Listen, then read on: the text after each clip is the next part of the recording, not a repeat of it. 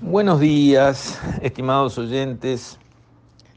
Quisiera referirme hoy eh, de nuevo a, la personalidad de mi ley. Ya hice un audio mm, de mi cosecha, digamos, en, en, tiempos pasados, recientes.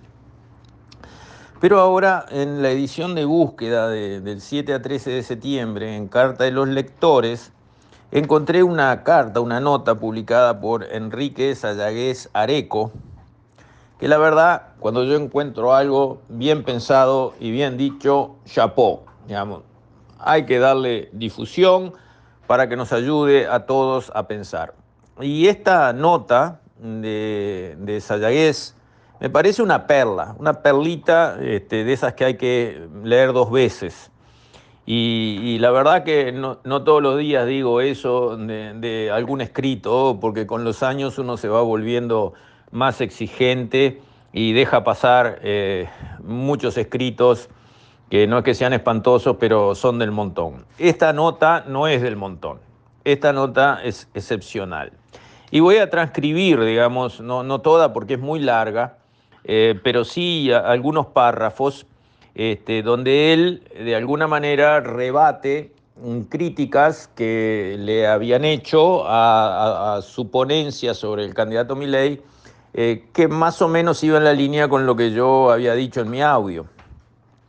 Entonces, eh, él eh, se refiere a, digamos, como ancla a lo que fueron los escritos de Hayek, que, fue un gran pensador a favor de la libertad, de la libertad en economía, pero de la libertad en, en ámbitos más amplios que la economía. Y yo comparto digamos, la admiración que se le nota a Sayagues por eh, von Hayek, que fue realmente un economista que se enfrentó casi en solitario con la ola que se había puesto de moda de los totalitarismos que empujaban en el mundo entero allá por la mitad de, del siglo pasado, este, cuando Keynes hacía fuerza a un lado y, y por otro lado eh, estaba el marxismo y por otro lado el, el nazismo y, todos eran este, sistemas que un poco o un mucho empujaban una presencia desbordante del Estado en la actividad económica con la promesa de resultados maravillosos para todas las personas, todo lo cual fue un fracaso total. El más lúcido entre todos era Keynes, que decía hagamos esto y esto para salir de una recesión espantosa, cosa que eh, se ha seguido haciendo, porque cuando vemos lo que han hecho los gobiernos y los bancos centrales para enfrentar crisis como la del 2008 o la del COVID, han seguido líneas keynesianas de meter el peso del Estado a empujar para ponerle, digamos, una red de salvación a la economía y que no se pase de una, eh, digamos, caída a una depresión absoluta. Y bueno, esas son recetas keynesianas, pero el propio Keynes dijo fuerte y claro, eh, cuando le preguntaron, ¿y qué pasa en el largo plazo con esta medida? Él contestó, en el largo plazo estamos todos muertos. Como diciendo, en el largo plazo va a haber un lío bárbaro, pero no es nuestro problema. O sea, Keynes veía más allá de una receta de corto plazo. Y lo que dice acá Sayagues es que ahora nosotros estamos en el largo plazo, eh, donde Keynes decía que íbamos a estar todos muertos. Sí, todas esas generaciones estuvieron ahora muertas, pero los problemas los tenemos nosotros. Y entonces, eh, hablando de lo que Keynes pensaba, eh, dice Sayagues que Keynes lo dice en forma categórica y muchas veces, comillas, el dinero, casi desde su aparición, ha sido tan desvergonzadamente manipulado por los gobiernos que se ha convertido en la principal causa de perturbación del proceso mediante el cual se autoorganiza el orden extenso de la cooperación humana. Dice, siguen las comidas, a excepción de unos pocos periodos afortunados, la historia del tratamiento del dinero por parte del gobierno ha sido un incesante ejemplo de fraude y decepción. A este respecto, los gobiernos se han mostrado mucho más inmorales que cualquier institución privada que haya podido ofrecer dinero competitivo. Y cita el libro La fatal arrogancia, página 169. Y sigue. Eso mismo había escrito antes, dice Sayagues, de Hayek. Y muchas veces, y ahí van las comillas, Cuando se concede a un gobierno el poder de favorecer a determinados grupos o sectores de la población, los mecanismos del gobierno mayoritario le fuerzan a utilizar tal poder al objeto de obtener el respaldo del número suficiente para alcanzar la mayoría. Y cita el libro La desnacionalización del dinero, otro libro de Hayek, página 105. Y entonces sigue con Hayek, eh, anunció lo que sucedería y a diferencia de Keynes acertó. El juego de incentivos generados por la democracia mayoritaria condujo a los gobiernos al abuso de sus poderes en cuanto a la creación del dinero, causando todo tipo de desastres. Y tanto acierta en eso Hayek, está diciendo Yayaguez, que afirma, con toda razón, que la conducta despilfarradora y criminal de los gobiernos es mucho peor que la de cualquier institución privada que haya podido ofrecer dinero competitivo. Sigue Sayagués, si los uruguayos tuviéramos algo más de memoria y mejor conocimiento de nuestra historia, hablo de nuestra historia, no del cúmulo de falsedades propagandísticas o ideológicas habituales, recordaríamos algún episodio que Hayek, de haberlo conocido, lo hubiera citado con orgullo. Me refiero a la época en que el gobierno oriental, y aún no era nítidamente uruguayo, no monopolizaba la producción del dinero y teníamos instituciones privadas que lo ofrecían al público. Había dos bancos que emitían billetes plenamente convertibles. Pero sucedió que por problemas financieros el gobierno de la época decidió poner en funcionamiento esos poderes de confiscación del dinero ajeno que surgen del monopolio de la emisión y del curso legal o forzoso del papel moneda. Al efecto, en la época se dictó un decreto que dispuso la inconvertibilidad de los billetes de ambos bancos y les impuso la obligación de entregar su dinero al gobierno, es decir, el dinero que tenían en su poder para afrontar la convertibilidad de sus billetes. Empréstito forzoso le llamaron. Había que rascar el fondo de la sartén por donde hubiera algo para recoger. El banco comercial de la época se rehusó a aceptar la inconvertibilidad de sus billetes y se negó a entregar su encaje al gobierno. Optó por enfrentar al presidente de la República, lo que no era tan sencillo en aquellos tiempos, y prefirió mantener firme la palabra dada a quienes habían confiado en su honor y en su conducta. Esa es la razón de ser de la dolarización que propone mi ley, dice Sayagués. Se limita a constatar la total imposibilidad que hay en su país en cuanto a sujetar a sus gobernantes a esa misma estricta conducta que exhibieron en nuestro país y en el año 1865 los propietarios del banco emisor.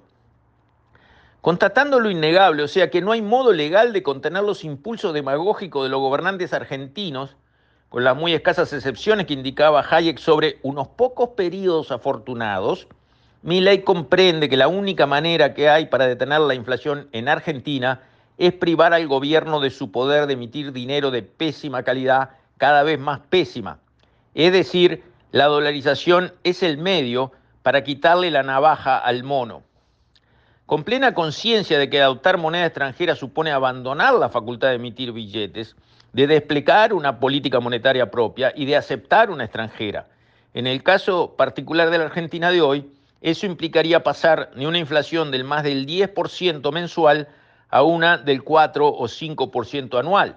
No comprende, no comprendo, dice Sayagués, cómo alguien no pueda perseguir la ventaja del cambio. Y más adelante dice Milei, dice Sayagués, tanto Milei como su equipo se cansan de decir que la dolarización no es más que una herramienta parcial pero que lo sustancial es reducir el gasto público y eliminar totalmente el déficit fiscal, con lo cual creo que todos los economistas estamos de acuerdo que si no se arreglan los problemas de base del exceso de gasto del Estado, del déficit fiscal y del endeudamiento permanente y creciente, no hay solución que valga. La crisis ya la tienen comprada. Entonces sigue con su análisis Sayagues y termina eh, diciendo, y por eso hay que privarlo de la navaja como a los monos sin inquietarnos por perder la, entre comillas, soberanía monetaria. Preocupación planteada seriamente por un periodista argentino en una reciente entrevista a Emilio Ocampo, el destacado integrante del equipo de Milei, quien, ante la duda angustiosa del periodista, no pudo menos que reír por ser bastante ridículo que alguien se preocupe por la soberanía argentina en cuanto a su política monetaria, porque esa soberanía ha servido a ojos vistas solo para fabricar desastres, pobreza, inestabilidad y atraso. Eso lo digo yo. Entonces, menciona Sayagues que para comprender bien el fenómeno Milley es indispensable salir del mero enfoque económico, como, con su habitual sensatez y lucidez, indica Ignacio de Posadas en la anterior edición de Búsqueda, y yo comparto. Y sigue más adelante Sayagues, para entender bien el fenómeno de Milley hay que partir desde Montesquieu, cuando nos, nos prevenía que todo hombre al que se le conceda poder tenderá a abusar de él hasta que haya un límite insuperable. Y seguir con Alexis de Tocqueville, quien en su libro La democracia en América ya presagiaba estos fenómenos que hoy agobian a la Argentina. Y por la rebelión de las masas de Ortega y Gasset, en que describía ese conjunto de incentivos que llevan inexorablemente a nuestros gobernantes al gasto excesivo, al despilfarro y a la emisión desenfrenada. El ya largo camino de la decadencia argentina, dice Sayagués, fue iniciado cuando ese país abandonó las ideas liberales, con su hito fundamental, la constitución de Alberdi, y se volcó hacia las ideas socialistas y mercantilistas. Y agrego yo, este mismo proceso sucedió en la Argentina, en Uruguay y en Chile. Los tres países empezaron con un enfoque liberal de sus economías, bien liberal. Y bajo la sombrilla de ese manejo liberal de sus economías crecieron y se enriquecieron mucho, llegando a niveles muy altos en cuanto a PBI per cápita a nivel mundial, entre los primeros del mundo. Luego los dos países entraron en un proceso de socialización de su visión y manejo de la economía y empezaron a empobrecerse gradualmente. El único que repitió el proceso de volver a lo liberal fue Chile, que bajo el periodo de Pinochet con Vigi de ministro de Economía volvió a las normas liberales, las volvió a implantar y volvió a hacer un periodo de enriquecimiento y de progreso acelerado que gestionó la creación del milagro chileno. Luego, otra vez Chile volvió con ideas socializantes que lo tienen ahora camino a estar postrado. Bueno, mi ley sería la versión argentina de un volver a la visión liberal de los asuntos de la economía para volver a ser rica a la Argentina si es que mi ley gana y consigue aplicar con los acuerdos parlamentarios que obviamente precisa las ideas centrales del liberalismo en la Argentina, para liberar sus fuerzas productivas, que hoy están totalmente maniatadas y molidas, para poner en orden la casa, para parar, digamos, el despilfarro absurdo en que se ha transformado el manejo de la cosa pública en ese país.